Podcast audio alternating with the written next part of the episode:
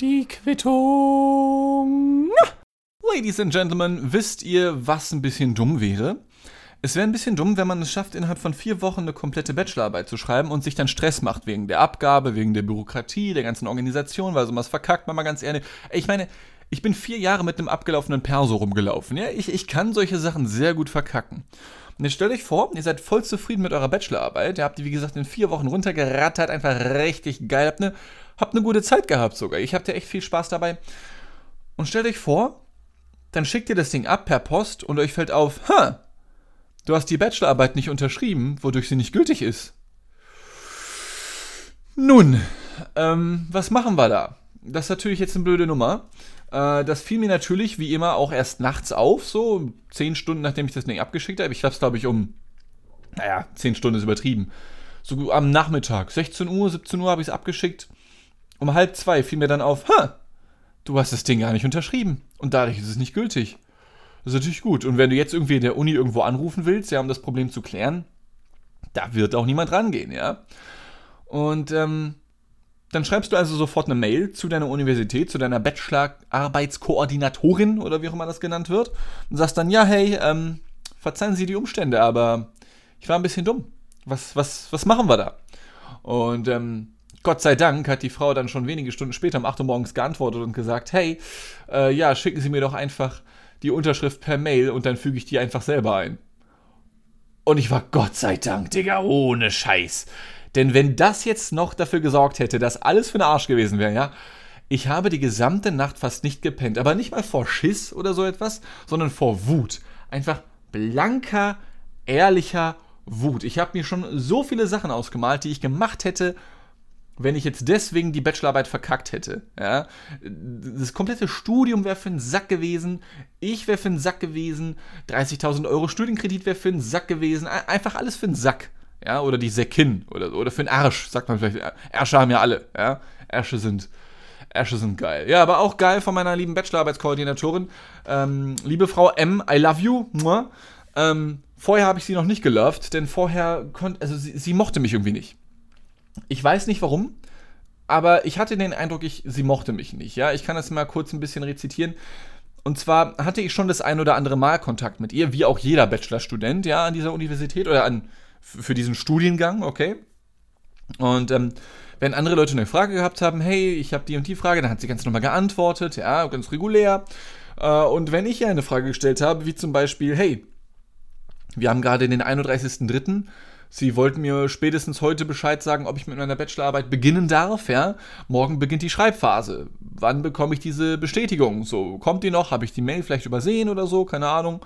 Ja, hab ganz nett gefragt, so, weil ich wollte ja mit meiner Bachelorarbeit irgendwann anfangen oder so. Und ähm, dann bekam ich einen Tag später als Antwort ein One-Liner, also wirklich so ohne Begrüßung, ohne Verabschiedung, wo dann einfach nur stand, hab gerade viel zu tun, ja?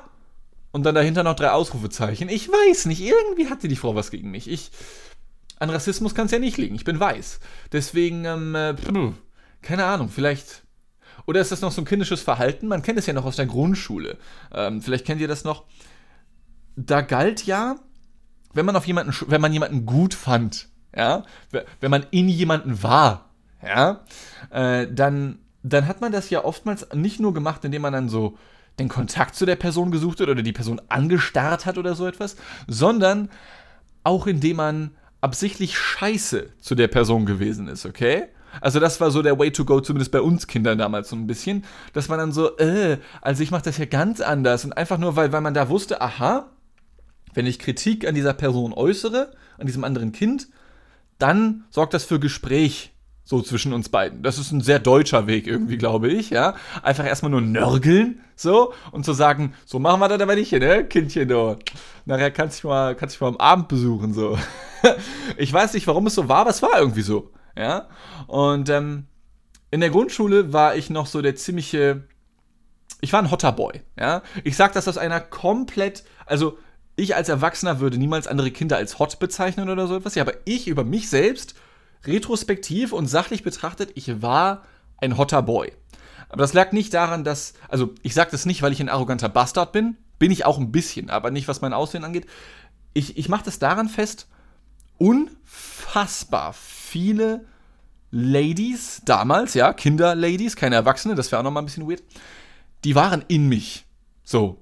Ich weiß nicht warum, ich sah aus wie, wie der Pilz Toad von Super Mario eigentlich, nur halt nicht mit rot-weißen Haaren, sondern mit dunklen Haaren, ja. Hatte eine, ich, gut, das ist noch so ein Ding.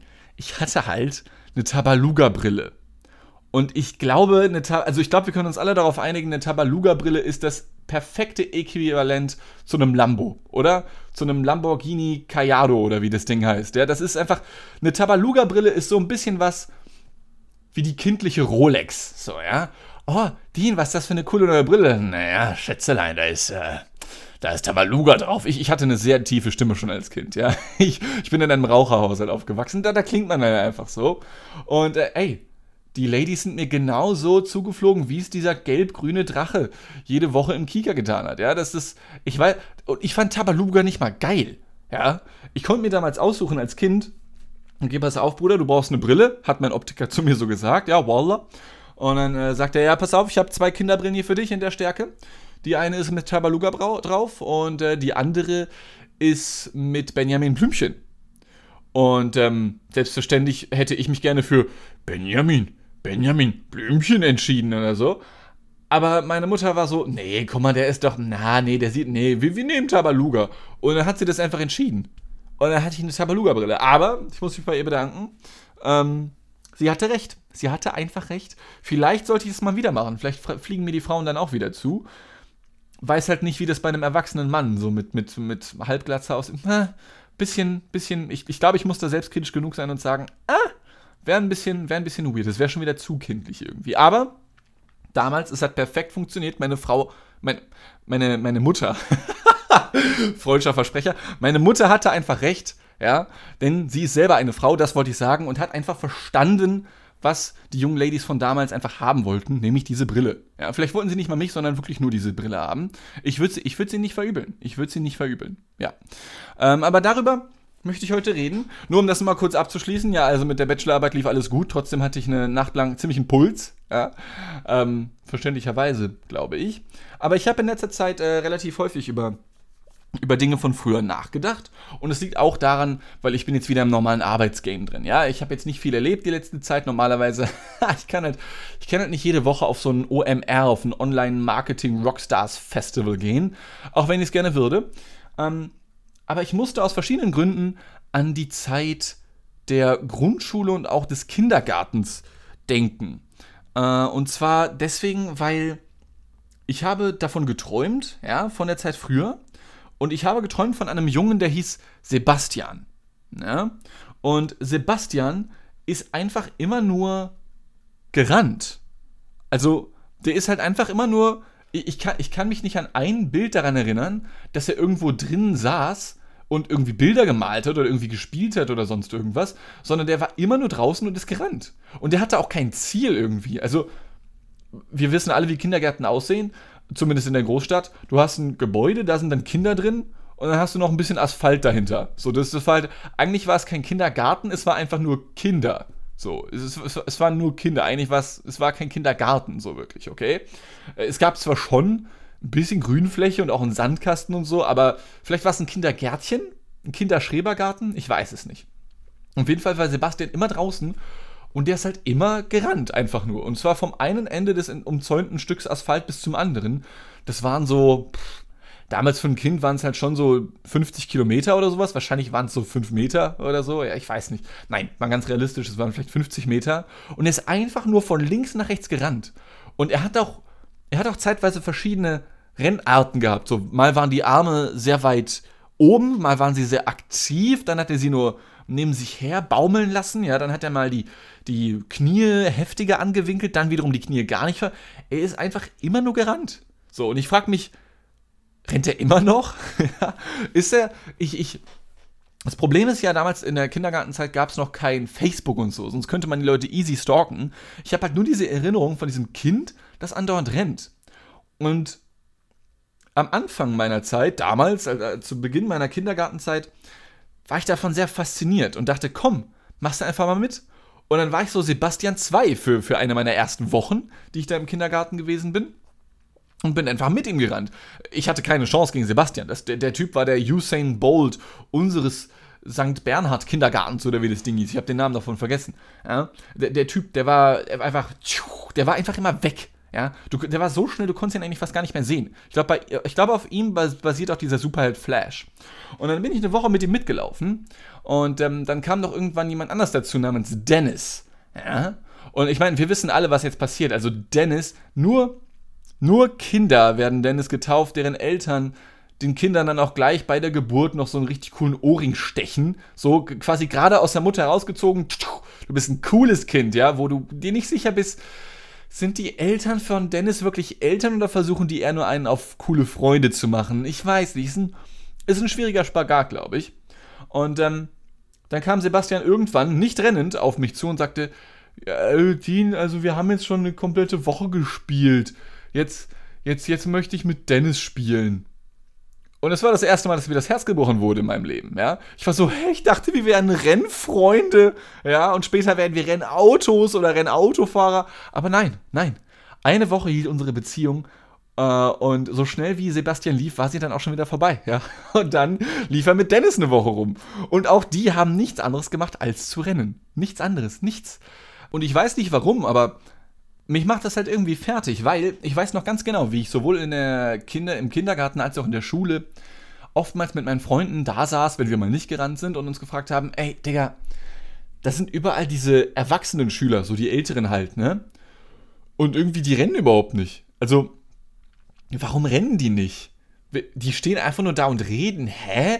Und dann haben meine Freunde und ich uns damals geschworen, ey, wir werden niemals so langweilig wie diese Wichser, wie diese 16-Jährigen, ja, die sich da gerade im Stimmbruch befinden mit ihrem Bartflaum, ja, und nur reden. Wir, wir werden immer laufen, immer, ja. Ja, und ich meine, wie soll es anders sein? In der siebten, achten Klasse hörst du irgendwann auf zu rennen, weil, ey, die, die Knochen, äh, das Alter, ja, die Gelenke werden steif, ja. Da, da hast du dich dann einfach irgendwann verrannt. Irgendwann ein bisschen überrannt, ja. Ähm, dann haben wir auch zu diesen Langweilern gehört. Und dann haben wir uns gefragt, ey, waren wir als Kinder auch so behindert? So, ey, und wir wussten schon damals, ey, man sagt behindert nicht, aber waren wir als Kinder auch schon so behindert? Sind wir auch nur gerannt? Ja, wahrscheinlich, wahrscheinlich schon. Und ähm, Sebastian tut es wahrscheinlich auch noch heute. Ich weiß nicht. Das war, das war einfach so sein Ding. Weil normalerweise gibt es dafür irgendeinen Grund. So, also Kinder suchen sich ja andauernd ihre Vorbilder. Ja. Und ähm, ich, ich kann mir vorstellen, dass Sebastian, wo auch immer er jetzt gerade sein mag, also wahrscheinlich während der Aufnahme hier wird er schon von Berlin bis nach weiß ich nicht, München gerannt sein oder so etwas. Aber irgendwo sucht man sich ja seine Vorbilder. Ja? Und vielleicht war sein Vorbild einfach irgendein Renner, wie Jeremy oder so, ja. Meine Vorbilder ähm, waren ziemlich divers, muss ich sagen. Und damit meine ich jetzt nicht regenbogendivers, sondern ich glaube, meine Vorbilder haben sehr oft gewechselt als Kind, okay? Und so ein bisschen sind ja auch die Erziehungsberechtigten dann immer so die Vorbilder. Und vielleicht kennt ihr das auch. Kinder übernehmen ja auch gerne mal so Sätze, die sie von ihren Eltern gehört haben, weil sie sich denken, ha, als mein Papa das gesagt hat, da haben alle gelacht, das, das werde ich jetzt auch sagen, Dark. Ähm, und dann kopiert man das irgendwie, okay? Und ich weiß noch, meine Mutter hat damals so einen Spruch gehabt, ähm, wenn sie irgendwas richtig lecker fand oder so etwas, ja, irgendwas zu essen oder wenn irgendwas richtig nice aussah oder so, ja, dann hat sie immer gesagt, das war irgendwie so ein geflügeltes Wort bei uns damals in der, in der Gesellschaft, ja, in der, ähm, in den, bei den Proletariern, ja, ähm, gab es so ein geflügelte, geflügeltes Wort und es lautete irgendwie, boah, da könnte ich mich, da könnte ich reinspringen. Ja, so, so, so ein bisschen wie, da könnte ich mich reinsetzen. Ich glaube, das gibt, ich glaube, das gibt's ja auch überregional. Ja, und bei uns war das dann eben so, da könnte, da könnte ich reinspringen. So. Und den einen Tag im Kindergarten sollten wir eine Wand neu streichen weil Kinderarbeit ist billig und als ob die dafür Maler so besorgen. Und natürlich kann man das noch, wenn man das ein bisschen gut verkauft, ja, die Kinder können selber die Wände anmalen bei uns, cool. Und wir sparen halt irgendwie ein paar hundert Euro, weil wir keine Maler bezahlen möchten. Wobei Mark waren es damals noch, ja, das muss irgendwie in den 90ern gewesen sein, also noch ein paar Mark. Und dann sollte diese eine Wand also pink angemalt werden. Und das war eine schöne Farbe. Ja? dann war dieser riesige Bottich und da wurde die Farbe so angerührt von einer der, wie nennt man das, Erzieherinnen, ja, von den Kita-Frauen da irgendwie. Und das sah halt einfach richtig nice aus. Und dann war da eine Frau, nennen wir sie mal Frau Fleischer, weil so hieß sie. Und Frau Fleischer, die Frau, also die war okay an sich, ja. Aber es gibt trotzdem einen Spruch, den sie mir mal gedrückt hat und an den erinnere ich mich bis heute. Aber ich weiß nicht, warum ich mich daran erinnere. Aber es hat mich auf jeden Fall mega abgefuckt, weil es für mich so ein bisschen so das Weltbild zerstört hat. Denn meine Mutter sagte andauernd diesen Spruch, ja, da könnte ich reinspringen. Ja, und da dachte ich, ja, ist so, so, so, ein geiler Spruch, der ist so sassy, der ist, der, der, da kannst du richtig flexen, ja, da, wirst da wirkst du richtig erwachsen, wenn du das sagst. Ja. Und dann rührt Frau Fleischer also diesen riesigen Bottich mit pinker Farbe an. Und ähm, ich stehe daneben, gucke mir das an und sage, boah, also, Frau Fleischer, da, da könnte ich ja reinspringen. Und ich glaube, Frau Fleischer hatte einfach einen schlechten Tag und meinte, ja, mach doch. Und ich war so richtig entrüstet und war so, ich, ich hab doch nur Kon Konversation. Hallo? Alter, Frau Fleischer, was ist los mit dir? Hast du irgendwie, weiß ich nicht, schlecht gefrühstückt, mal kein Leberwurstbrot gehabt, ja? Weil, man muss dazu sagen, Frau Fleischer, die sah halt genauso aus, wie sie, wie sie hieß. Ja, es tut mir leid, wenn ich so offen sage. Aber ich habe mich jetzt nie über ihr, ihr, ihr, Gewicht lustig gemacht, noch nicht über ihr Aussehen oder so etwas, ja. Und ich war immer voll nett zu ihr und dann drückt sie mir einfach nur diesen gehässigen Spruch und ich weiß noch, wie ich dann in diesen Bottich geguckt habe und meine, meine, meine Gesichtsnerven, ja, meine Mimik, mein, mein, mein komplettes Körperbild viel so von, ja, richtig erwachsener Spruch gebracht so zu, zu, hä, was ist denn jetzt los? So, also ich konnte wirklich spüren, wie meine Schultern sich gefühlt um fünf Meter gesenkt haben. Und es hat in irgendeiner Form ein Trauma in mir ausgelöst, dass ich immer noch jeden Monat mindestens einmal daran denke. Und ich bin dann einfach von da weg, von diesem Bottich und bin dann irgendwo anders hin, in irgendeine Ecke und habe erstmal nur. Ich habe mich erstmal nur auf einen dieser kleinen Kinderstühle gesetzt und musste erstmal, ich habe ich hab gedankenlos auf den Boden gestarrt erstmal und auf, musste erstmal auf mein Leben klarkommen, ja. Und an diesen Spruch von ihr erinnere ich mich bis heute. So, irgendwas, vielleicht war das, vielleicht war das einer der Momente, in denen man erwachsen wurde, ja, dass man merkt, oh, auch deine Eltern können Bullshit sagen, der nicht so funktioniert, wie man sich das vorstellt. Ja? Und ich habe dafür noch ein anderes Beispiel. Es gab in der Grundschule dann, das muss erste, zweite Klasse gewesen sein, auch kurz nach dem Kindergarten dann, da war ein Junge, der hieß Markus und Markus, der wurde von uns genannt Mackes. Ich weiß nicht, wie der zustande kam, dieser Spitzname. Ich finde die ein bisschen belastend, aber egal. Mackes war, wie soll ich sagen, der war an sich auch okay. Äh, an sich muss man ja auch dazu sagen, als Kind fehlt, man, fehlt einem ja so ein bisschen so diese Weitsicht, so diese, dieses Bewusstsein der kognitiven Dissonanz. Ja, man, ey, natürlich macht man sich auch als Kind schon Gedanken über Voltaire und Hegel und Kant und sowas, ja, aber man ist halt noch nicht, man, man ist halt nur im Vorwort angekommen, okay? Und ähm, dann war da dieser Mackes, Mackes Spackes auch genannt, ja, wenn wir uns über ihn lustig machen wollten. Und Mackes Spackes, der hat es durchaus verdient, dass man sich über ihn lustig gemacht hat, denn er hat sich sehr häufig über uns lustig gemacht. Ja, er hat andauernd irgendwelche beleidigenden Sachen gesagt und so. Und irgendwann habe ich dann meinem Stiefvater mal davon erzählt und vielleicht hört man es mir an, aber ich spreche ja meistens Hochdeutsch. Es sei denn, ich verfalle in irgendwelche Rollen und effe Leute nach oder so etwas, ja.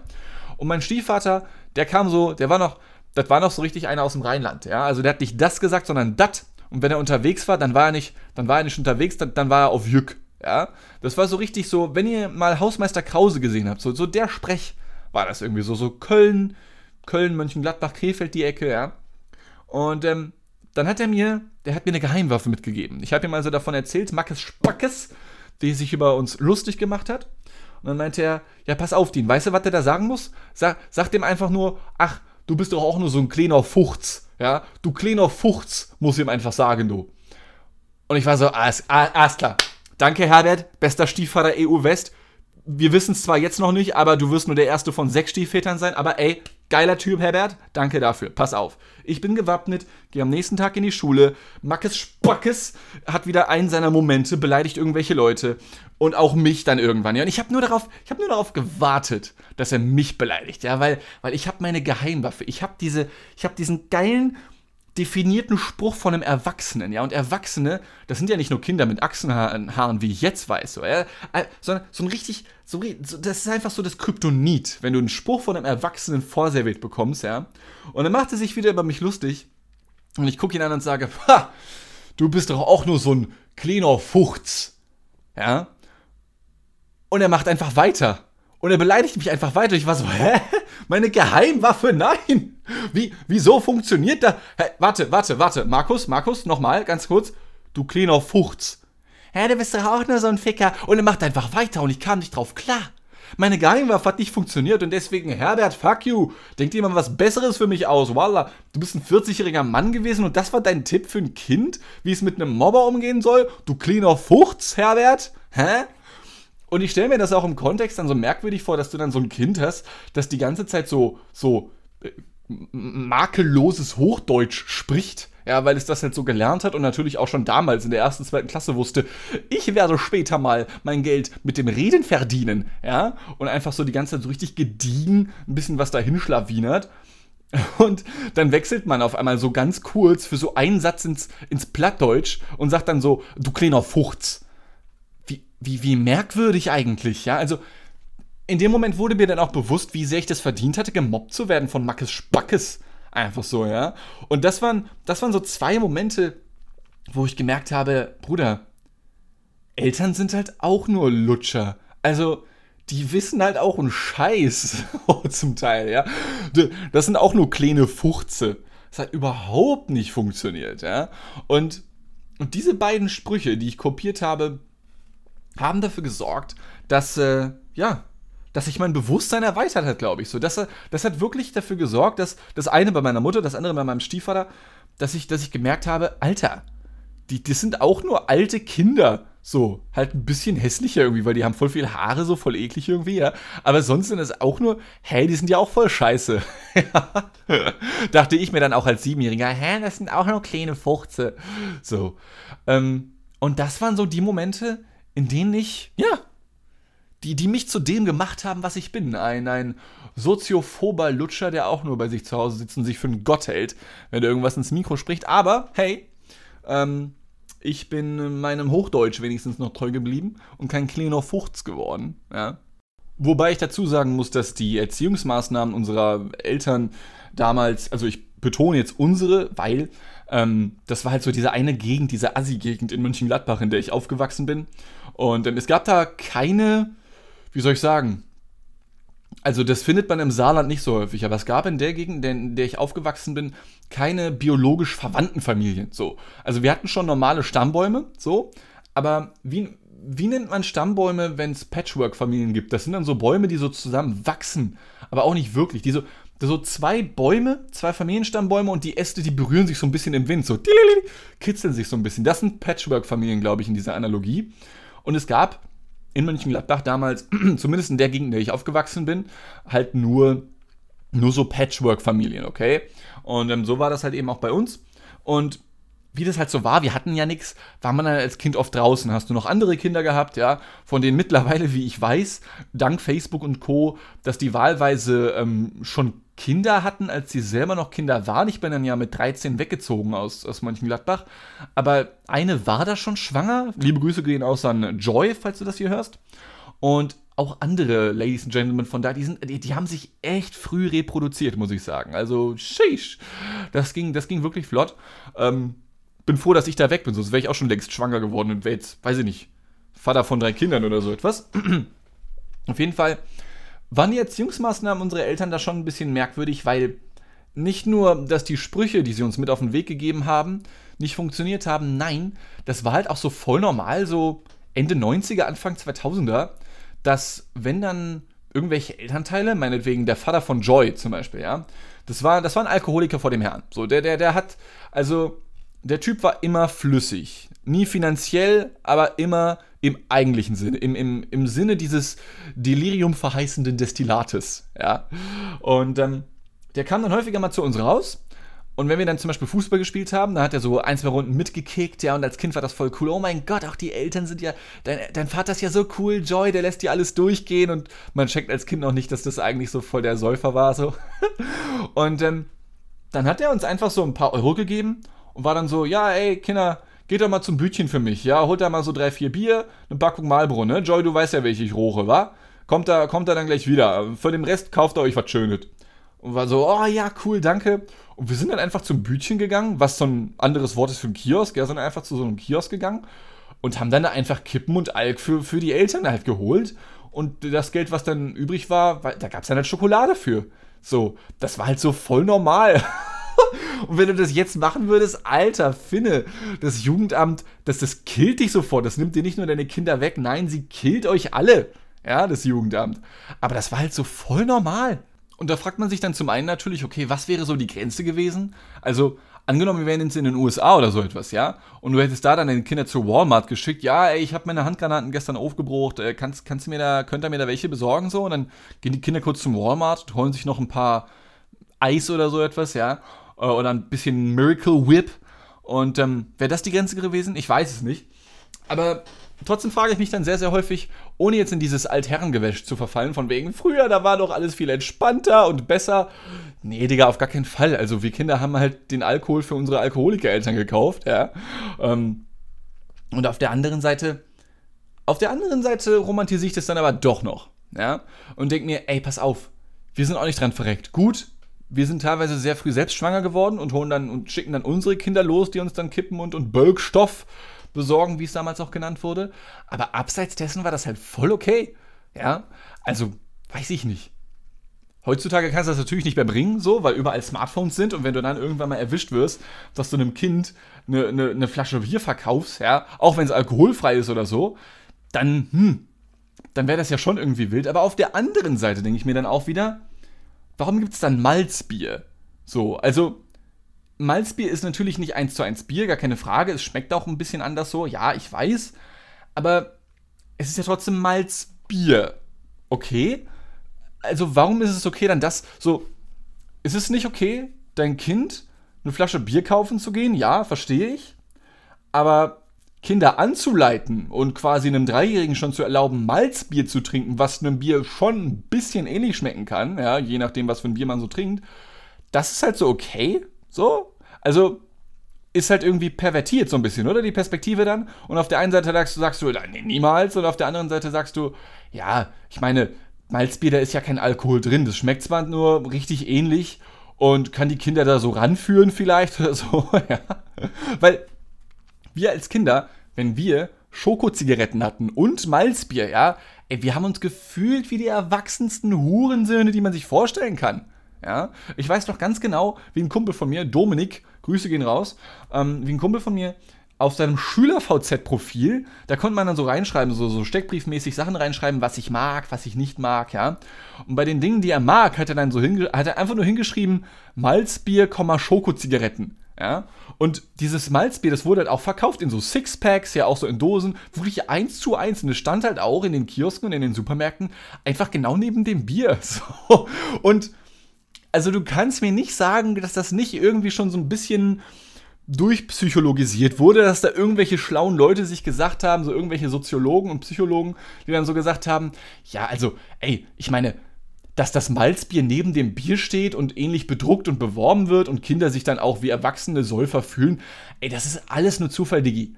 Das ist alles nur Zufall. Ey, Natürlich könnten wir das auch zur Cola stellen oder sowas, damit die Kinder nicht in die Nähe von dem Bierregal gehen. Aber ey, es ist halt Malzbier. So, ja, aber, aber, aber wir wollen Kinder nicht ranleiten ans Bier. Ja, das ist. Nein, das, das ist ja Malzbier so, da ist ja kein Bier drin. Es, es sieht zwar nur ähnlich aus und schmeckt ähnlich und steht genau neben dem Bier, aber also, wer, wer da jetzt denkt, wir möchten die Kinder zum Saufen verleiten, nein, das, das weisen wir von uns. Ja, so eine typische, typische Unternehmerformulierung. Wir weisen das von uns. Ja. Das, also, hm, finde find ich dann schwierig. Ich möchte damit nicht legitimisieren, dass Kinder jetzt wieder Bier kaufen gehen können sollen oder so etwas, ja. Ich möchte nur darauf hinaus, dass es halt ein bisschen, ähm, es konterkariert ein bisschen unseren Erziehungsstil, dass wir halt Kinder nicht mehr Zigaretten und Kippen, äh, Alkohol und Kippen kaufen gehen lassen, was ja auch gut ist, ja. Aber dann das Malzbier da direkt neben dem normalen Bier zu platzieren, hm, ist halt so eine vielleicht so eine, so eine leicht verschwommene Grenze, ja, die man halt auch ganz gerne mal hat, wenn man als Kind ein bisschen über den Durst trinkt. So. Ähm, ja, und mit diesem Alkoholikerwitz möchte ich, glaube ich, diese, diese Kindergartenfolge hier mal beenden. Ja, genug, genug Kindergarten hier jetzt.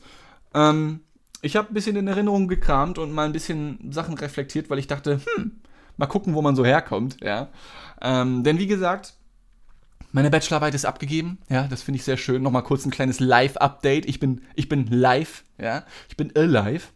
Und ähm, bin jetzt wieder Full Front im Arbeitsmodus. Ich äh, hasse mein Leben, aber das muss ja auch mal wieder sein. Ja. Äh, ein paar nette Beiträge zum Beispiel für Massengeschmack TV machen und ein paar andere Sachen, über die ich tatsächlich noch gar nichts erzählen darf. Aber nun denn, ich hoffe, wir hören uns nächste Woche wieder. Ich hoffe, euch geht's gut. Und ähm, ja, ich hoffe, ihr, euch hat die Folge gefallen. Vielleicht haben wir bald auch mal ein, ein neues Demoki-Klack. Ja, hat ähm, hohe Wellen geschlagen mal wieder, die letzte Ausgabe. Vielen Dank dafür. Vielen Dank auch für Vorschläge, die mir gemacht wurden. Äh, darauf wird auf jeden Fall noch eingegangen. Aber dieses Demoki-Klack-Unterformat wollte ich jetzt halt nicht so. Das soll jetzt halt nicht jede Folge passieren. Ja, das soll hin und wieder mal vorkommen, so mal ein bisschen einstreuen. Und wenn ihr selber Wörter habt, vielleicht habt ihr die letzte Folge schon gehört und euch gedacht, Mensch, da muss ich dem Jungen mal was hinschicken, ja, den kleinen Fuchs, dann, äh, dann macht das gerne. Falls ihr Wörter habt, bei denen ihr denkt, die sind irgendwie weird, die sind irgendwie eklig, die, die hat man mal benutzt, aber macht man jetzt nicht mehr. Oder benutzen einige Gruppen aktuell auch noch, ja, aber benutzt man es nicht mehr.